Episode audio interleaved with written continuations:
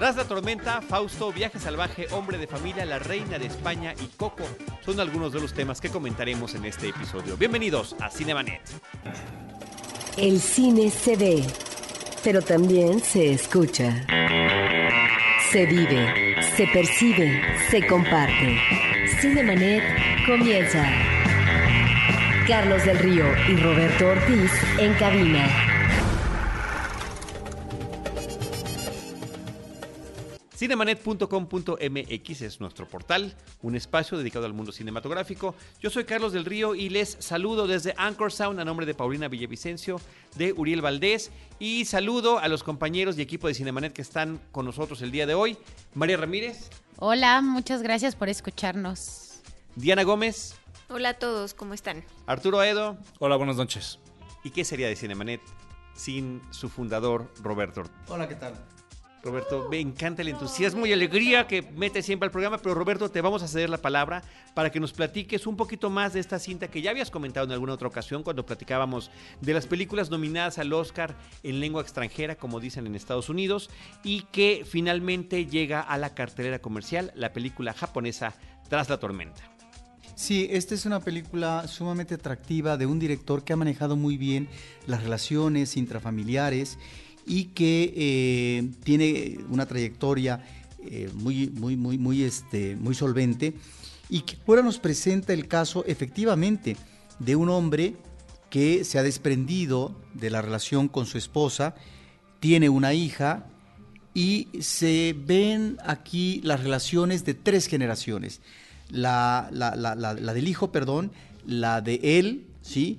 Que es un escritor que ha tenido éxito hace algún tiempo, pero ahora hay una especie como de escasez, como de cruda creativa, y la de la abuela. Y en ese sentido, lo que encontramos en este director es una apuesta por la recreación de la cotidianidad. Eh, me, me parece que encontramos momentos sumamente interesantes de esta cotidianidad en donde puede no pasar muchas cosas, pero finalmente es la esencia eh, de, esta condición humana con respecto a cierta problemática, a cierta situación de crisis, etc. Me parece que ahí es donde encontramos el gran logro de la cinta. Hirokazu Koreda es el nombre del director y la película en su idioma original es Umiyori mo Mada Fukako. Después de la tormenta o tras la tormenta, como se llama en español.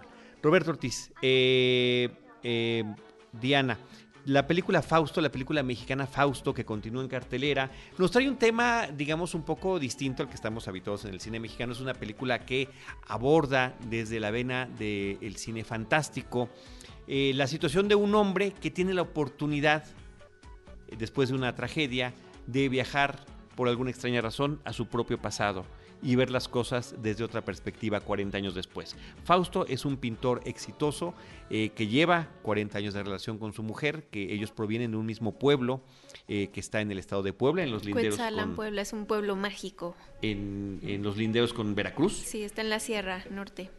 Y que eh, pues ha obtenido la fama, el reconocimiento a través de las artes plásticas, pero todo eso cambia eh, radicalmente su vida cuando su mujer se suicida y esa es la premisa de la película, no es que sea una sorpresa.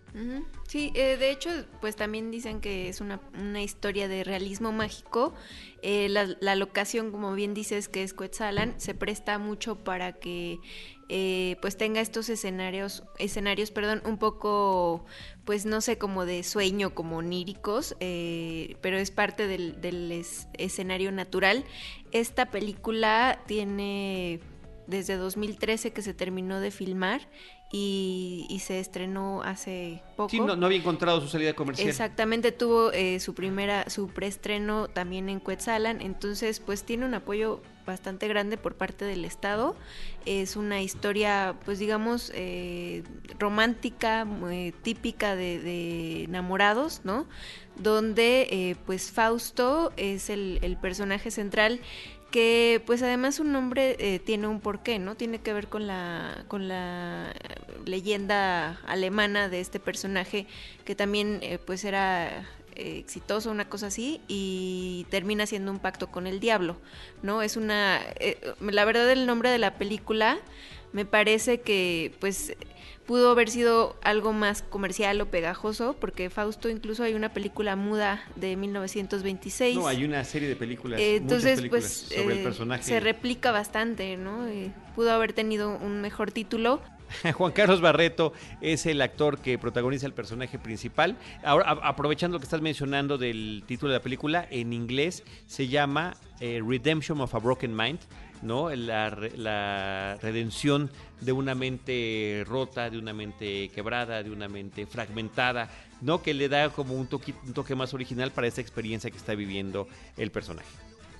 Bueno, a mí me parece que en la vida, el camino de la vida está lleno de buenas intenciones. Pero el camino de la creación cinematográfica me parece que no solamente bastan las buenas intenciones. Y eso es lo que pasa con esta película. Eh, me parece que es un director bien intencionado. Ya estuvo con Cinemanet hablando de su película. Me parece muy interesante su planteamiento, su propuesta narrativa, en donde hay una premisa que es lo que llamaría más la atención al espectador, que es la posibilidad de regreso al pasado y si hay o no la- eh, en esta eh, suerte de aventura onírica de recomponer ese pasado, ¿no? Para que finalmente el futuro eh, atisbe a cuestiones que no lleguen, que no lleven a situaciones ah, terribles como lo que sucede a él en el inicio de la película con respecto a su esposa. Y ahí es donde creo que esas intenciones se quedan a medio camino en la creación cinematográfica. Me parece que hay un problema de articulación de los personajes. Es más, creo que no obstante que hay dos actores profesionales importantes, que es el personaje de él como pintor maduro y el personaje de la esposa.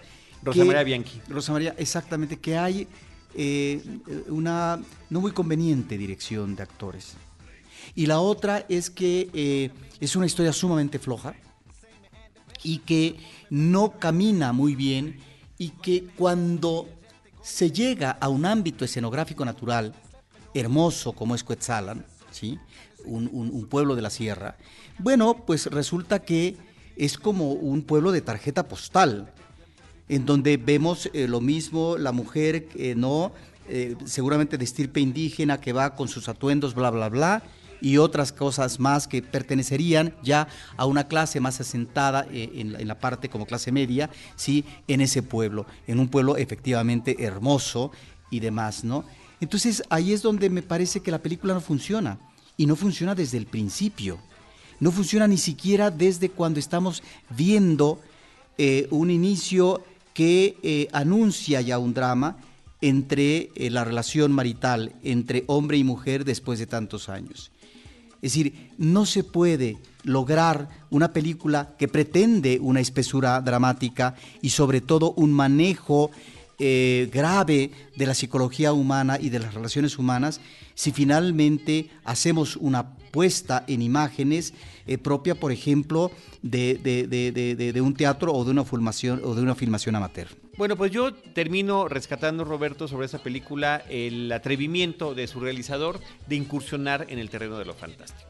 Lo cual me parece que pocas veces podemos encontrar en el cine nacional. Además lo hace de una manera eh, muy eh, curiosa porque no hay una explicación, no hay un porqué en particular. De repente tampoco podríamos considerar si realmente pasó o no pasó, lo imaginó, fue su última eh, su último pensamiento. En fin, creo que eso, eso a mí me gusta que esa parte quede abierta a la interpretación y que... ¿Te gustó eh, la película? ¿Perdón? ¿Te gustó la película? No, en términos generales, efectivamente es una película menor, pero, insisto, dentro del panorama del cine nacional, a mí como aficionado al cine de ciencia ficción, al cine de corte fantástico, me da gusto que haya estos acercamientos. Bueno, yo nada más me quedo con un planteamiento rescatable respecto a las relaciones de pareja actuales y es el que, eh, que estás dispuesto a dar eh, por el otro, ¿no? En esta actualidad en la que todo el mundo solamente ve por uno mismo y que somos como muy independientes y muy no compromisos, creo que este eh, planteamiento es dentro de la trama es lo rescatable. Y, y- y- el otro, y Roberto me va a volver a, a in- a recriminar o a incriminar, depende del caso, eh, es eh, el, el poder ver desde otra perspectiva la relación padre-hijo y entenderla de manera distinta. que me parece Sí, que eso es algo que se plantea en la película porque el personaje sale de su pueblo a través Sí, sí. justamente de una ruptura terrible con el temáticamente, padre. temáticamente te lo compro, pero tal como está manejada la película pareciera eh, un capítulo eh, de una telenovela muy de una telenovela muy menor del canal de las estrellas. Ese es el problema y con respecto al planteamiento juvenil, perdón. eh, Es un planteamiento que no lleva nada, que lleva a un manejo de- de- del mensaje ejemplar y que, perdón, a estas alturas, seguir manejando mensajes ejemplares a propósito de las buenas relaciones me parece sumamente fútil. Bueno, pues ahí está Fausto en la sala cinematográfica para que ustedes se forjen su propia opinión. José Julián Vázquez es el director y escritor de esta película y además de Juan Carlos Barreto y Rosa María Bianchi que ya habíamos mencionado, Odalis Ramírez participa En esta película. en su debut, cine. su debut cinematográfico porque entiendo que es Ella una es- la es- presencia de, de, Televisa, televisión. justamente de Telehit, este modelo, este tiene participaciones en Muy realities y es esposa del Pato Borghetti, me parece. Entonces, pues tiene como esta según hola. Entonces, sí, o sea, no, de hecho creo que uno de los de los desaciertos en cuanto a la dirección de actores es que ella tiene un acento que hace que nunca te compres como muy bien a ese personaje porque es una chava fresa, ¿no? Entonces siempre suena a eso. Ahora, nada más agrego una nota, lo cual me gustó eh, como actitud eh, por parte del director que nos dijo en la entrevista que le hicimos, es que como la mayor parte de la película, como espacio natural de filmación es en Cuetzalan, bueno, iba a haber una función especial con la población, lo cual me parece eh, esto Esa sumamente premier, esa rescatable. fue la gran premier de la película que tuvo justamente allí. Sí, me parece que estuvo, estuvo bien padre. Eh, y yo sí les recomiendo ampliamente que vean la película, si tienen oportunidad, si les interesa, y escuchen el podcast con el director, porque también nos habla de muchas referencias que él eh, quiso eh, poner en esta cinta, como, como son varias a Jorge Luis Claro, Borges, por ejemplo. ¿no? y que además nuestro público ubique que no siempre Roberto Ortiz tiene la razón. Definitivamente, creo que eso, eso es lo más importante de tu comentario, Roberto. Muchísimas gracias. Bueno, fundador. fundador, exacto. Vamos a pasar de la película Fausto a platicar de una comedia que llega a cartelera que se llama Viaje Salvaje en nuestro país. Snatched es el título original y es protagonizada por Amy Schumer y Goldie Hawn. Pues Viaje Salvaje este, es una película que escrita por, por la, la misma gente que escribió el reboot de Cazafantasmas. Peli- esta película, 50-50, eh, protagonizada por Joseph Gordon-Levitt. Este, bueno, esta película es una comedia de acción, comedia con acción, eh, y trata sobre Linda y Emily, son madre e e hija. Linda es interpretada por Goldie Hawn, como mencionaba Carlos, y Emily es interpretada por Amy Schumer. Son madre e hija, son dos mujeres solteras que después de que le rompen el corazón a- al personaje de Amy Schumer deciden emprender un viaje que ella tenía planeado con, con su novio y se van a Ecuador. Entonces se van juntas a Ecuador. eh, la madre era una persona que le encantaba la aventura y que lo dejó de hacer y es súper preocupona.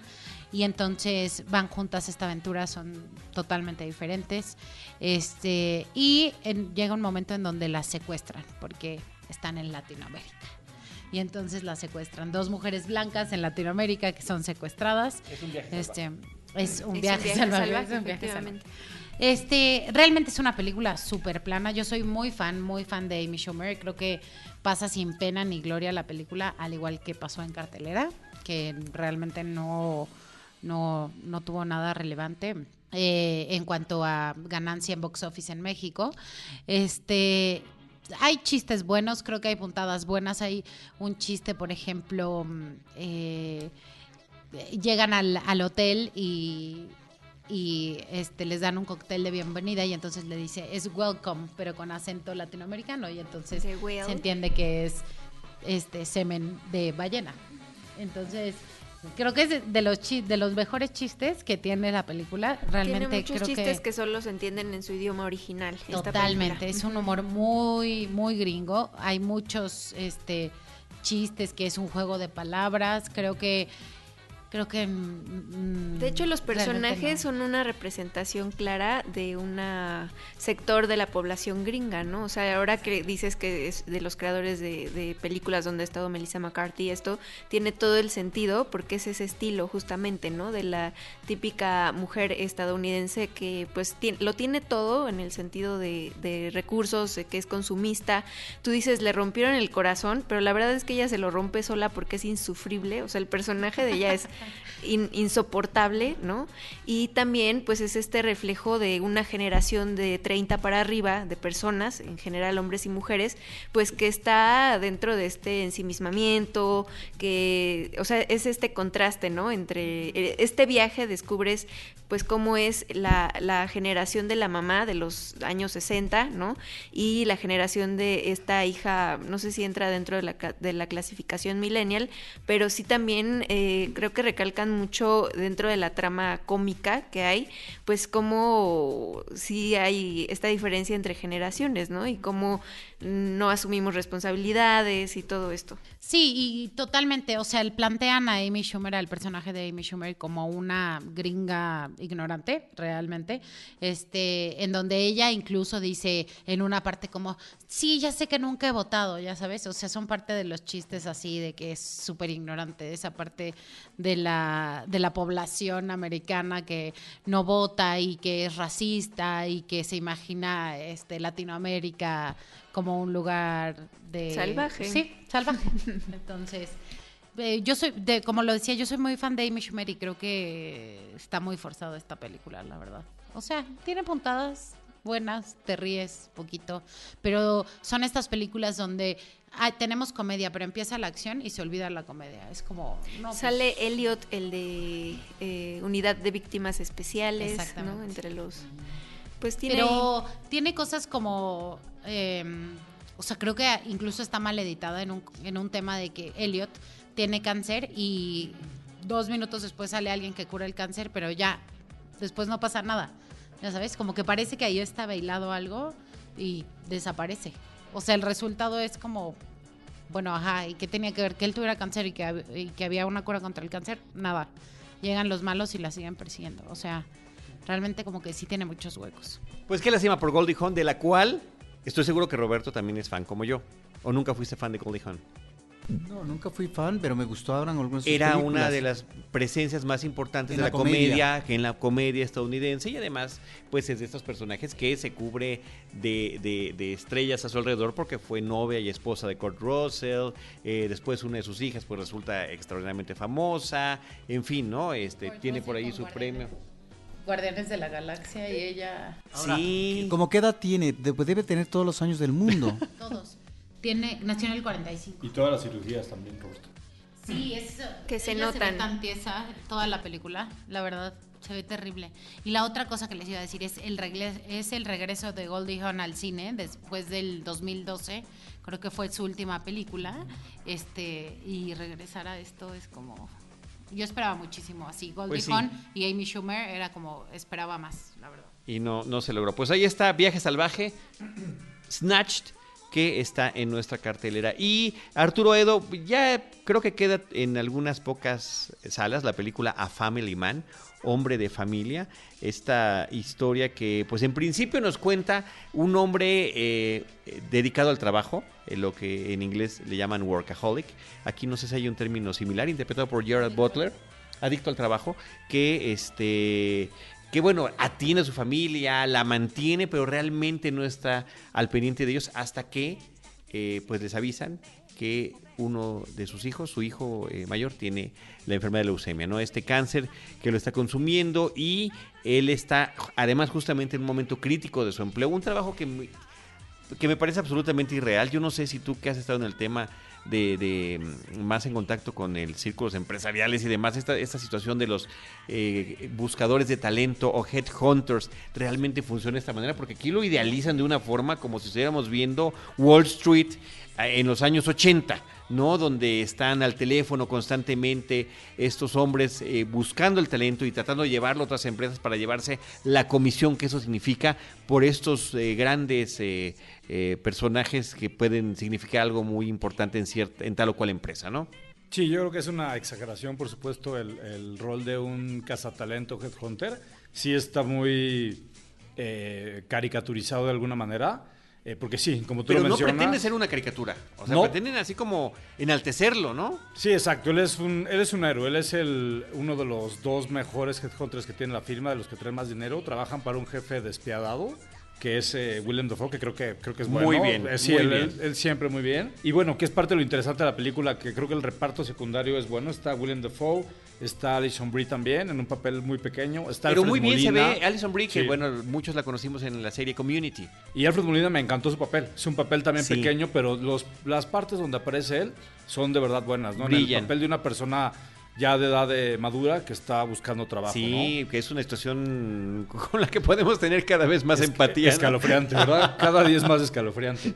Y, y bueno, Gerald Butler es una persona que, que es despiadada, donde el fin justifica los medios, él pone a su familia como el pretexto o la razón por la que él trabaje y, y de alguna manera te haga cosas poco éticas, es porque pone a su familia por, por delante. Luego llega esta crisis que Carlos comentaba con la salud de su hijo y llega también el reto fuerte laboral que, que- se le presenta, la competencia con, con el personaje de Alison Brie. Y a raíz de eso él, él se transforma, él empieza a tener unas reflexiones, empieza a sufrir ciertos golpes que lo hacen empezar a, a cambiar la forma en la que actúa y que nos lleva a el predecible desenlace de la película, que creo que es lo más, lo más fallido de ella, de que podrías esperar que, que fuera un poco diferente y que al final se convierte en una película con un final 100% convencional. Y la moraleja inevitable, ¿no? O sea, hay que.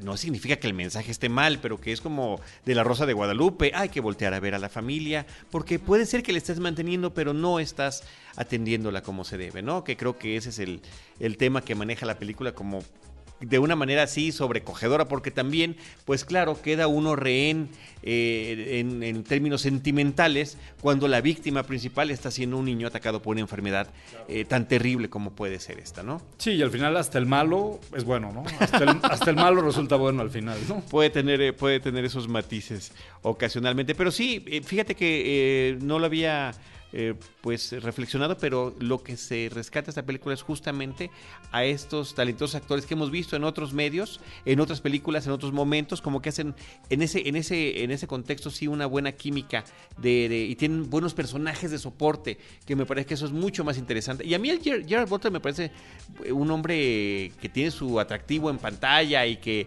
eh, uno puede abonar por él. Sí. Pero aquí se nos pierde en esta, en, en esta película, desafortunadamente. Sí, Bueno, el personaje no le da para mucho, yo creo, ¿no? y yo creo que sí, básicamente eso. Y bueno, también una pequeñísima carta de amor a la ciudad de Chicago porque eh, a través de este encue- reencuentro, reencuentro con su propio hijo, eh, visitan varios eh, edificios históricos de la ciudad, que me parece que eso también puede resultar un tanto cuanto interesante.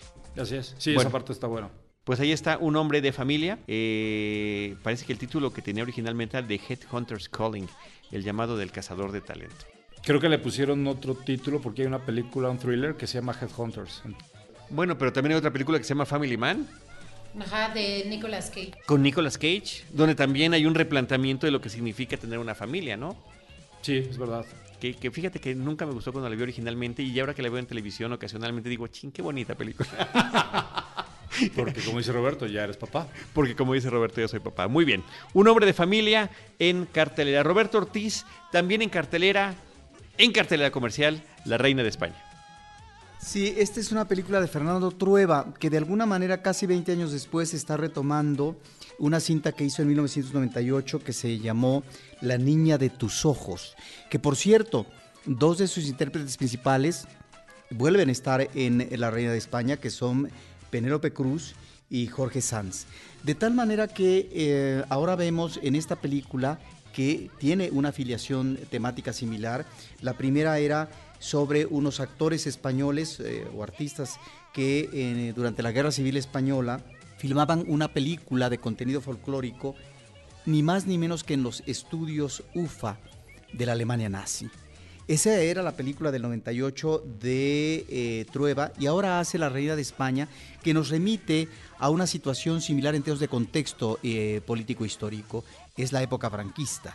Y estamos entonces ante una filmación, eh, coproducción Estados Unidos-España en la época franquista de una película sobre la reina Isabela Católica, es por lo tanto eh, una, es el cine dentro del cine, es una película con personajes históricos, pero en medio está eh, el contexto, es decir, eh, un hombre que regresa después de muchos años a esos estudios y finalmente, pues claro, pues es atrapado por el régimen franquista y obligado a hacer trabajos forzados, ni más ni menos que en el mausoleo que se está construyendo eh, para gloria del generalísimo de Francisco Franco, que es el Valle de los Caídos. Pero están también otros eh, personajes que finalmente eh, tratan de rescatar a este hombre para llevarlo a otro país, ¿no? Está también la resistencia que lucha en contra del franquismo, etcétera. Hay un personaje por ahí periférico en la cinta que tiene que ver con este, esos escritores que padecieron la persecución macartista en Estados Unidos por eh, sus ideas de izquierda y que finalmente llegaron después hacer películas en el campo, eh, en este caso de él, del guionismo, sin que firmara, el, eh, sin que apareciera el nombre de él en los créditos. De tal manera que ahí está como trasfondo el franquismo. Esta es una película que tiene un tratamiento, yo diría, como de mucho desparpajo en un plan, digamos que de comedia, pero que está manejando situaciones propias de un, de, un régimen dictatorial. Me parece que ahí es donde están estos apuntes eh, llamativos en un ah, plan de comedia de esta cinta, que por supuesto no se le puede comparar a esta de La Niña de tus Ojos, la anterior del 98, eh, una película que en su momento ganó siete Goyas y me parece que esta es una película menor, pero que ahí está finalmente eh, el trabajo de Trueba y sus inquietudes a propósito de estos temas. Recordemos que Trueba fue el director también de Belle Époque, una película del 92, eh, que también tiene su conexión temática con la Guerra Civil Española y que obtiene no solamente nueve Goya, sino también el Oscar y el premio BAFTA por mejor película de lengua no inglesa. Ahí está la huella de este director, Fernando Trueba, en este tipo de temáticas que tiene que ver con la realidad franquista. La Reina de España con Penélope Cruz, Carrie Elwes, Manny Patinkin y por ahí sale J. Bayona, el director eh, del orfanato, en un papel menor, en una especie de cameo como proyeccionista. Sí, hay una playa de actores que hemos visto recientemente en el cine español y que me parece son sumamente atractivos. No solamente actores jóvenes, sino también actores veteranos o actores maduros y que creo que puede ser el elemento atractivo con respecto a los personajes mismos, pero a partir de estos actores que estamos visitando en, en el cine español actual. Bueno. Es una película menor, decía.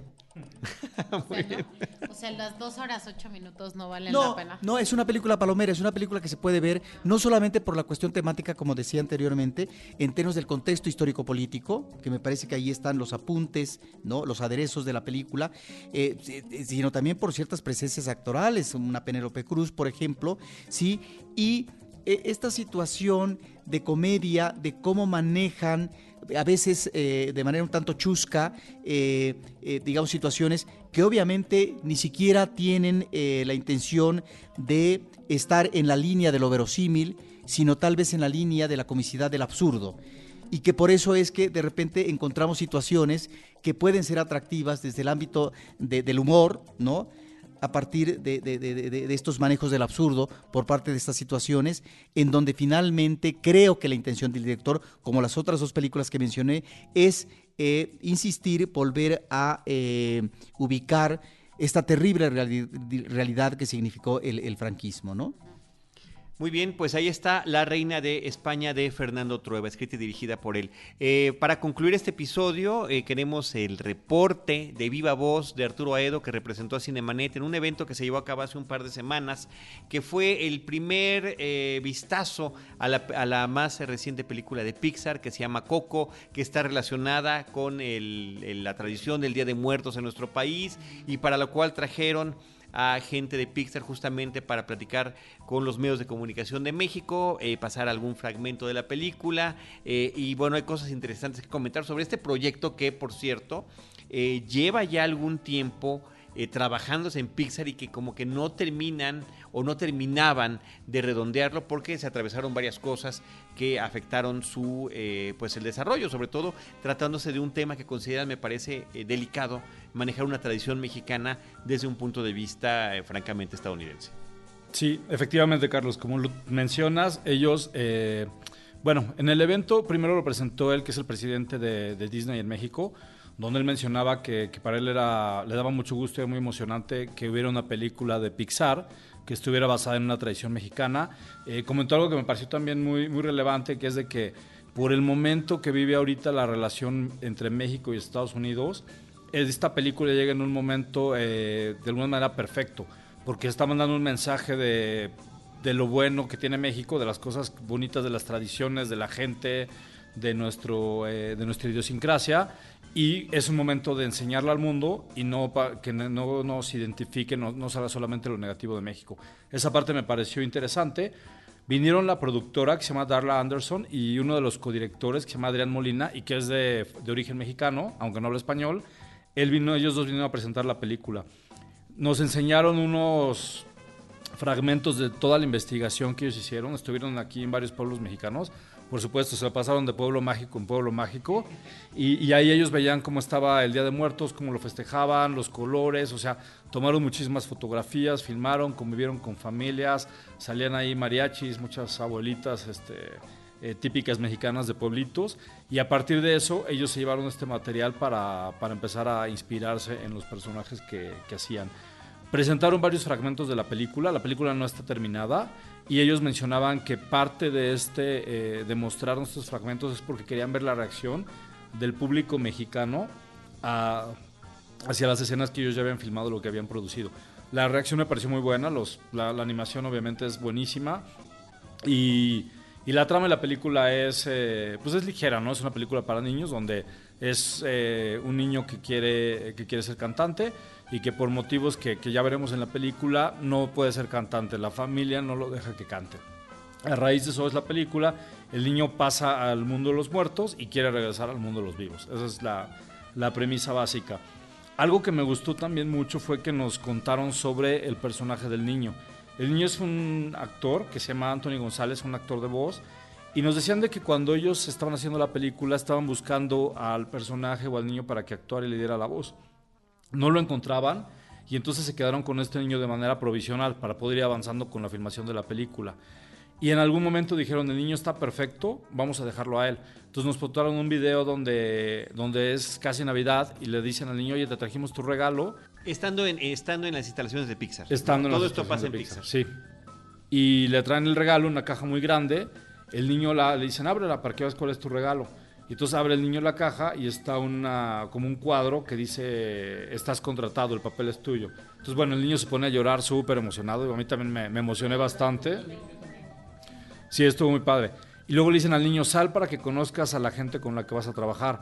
Sale el niño y está, bueno, es un, edificio que tiene como un cubo donde hay escaleras y está toda la gente de Pixar, todos eh, en las escaleras y le aplauden al niño cuando sale, ¿no? Entonces sí, sí fue muy, muy emotivo el, el video. Hay gente ahorita llorando en la mesa, aunque no lo yo en palabras, además.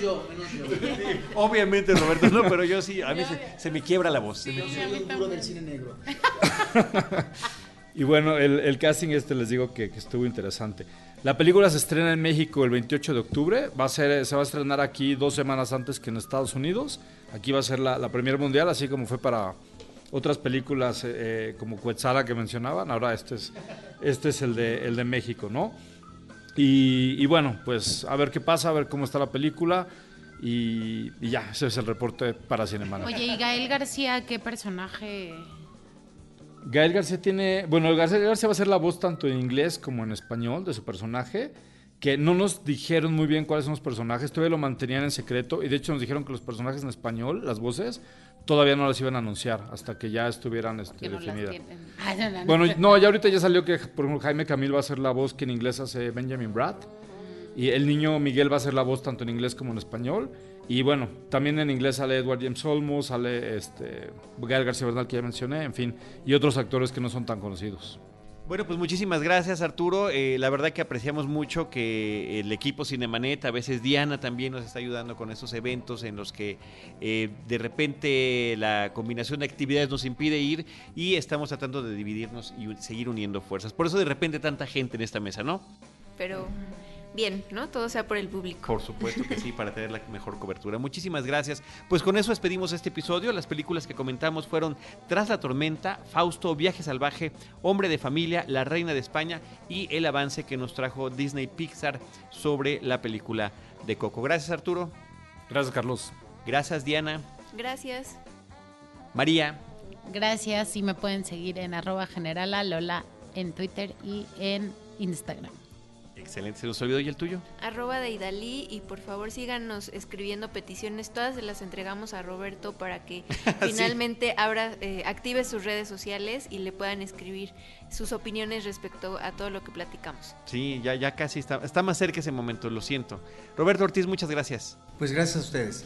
Eh, recordamos las redes sociales, arroba Cinemanet, facebook.com diagonal Cinemanet, Cinemanet 1 en Instagram y Cinemanet 1 también en YouTube.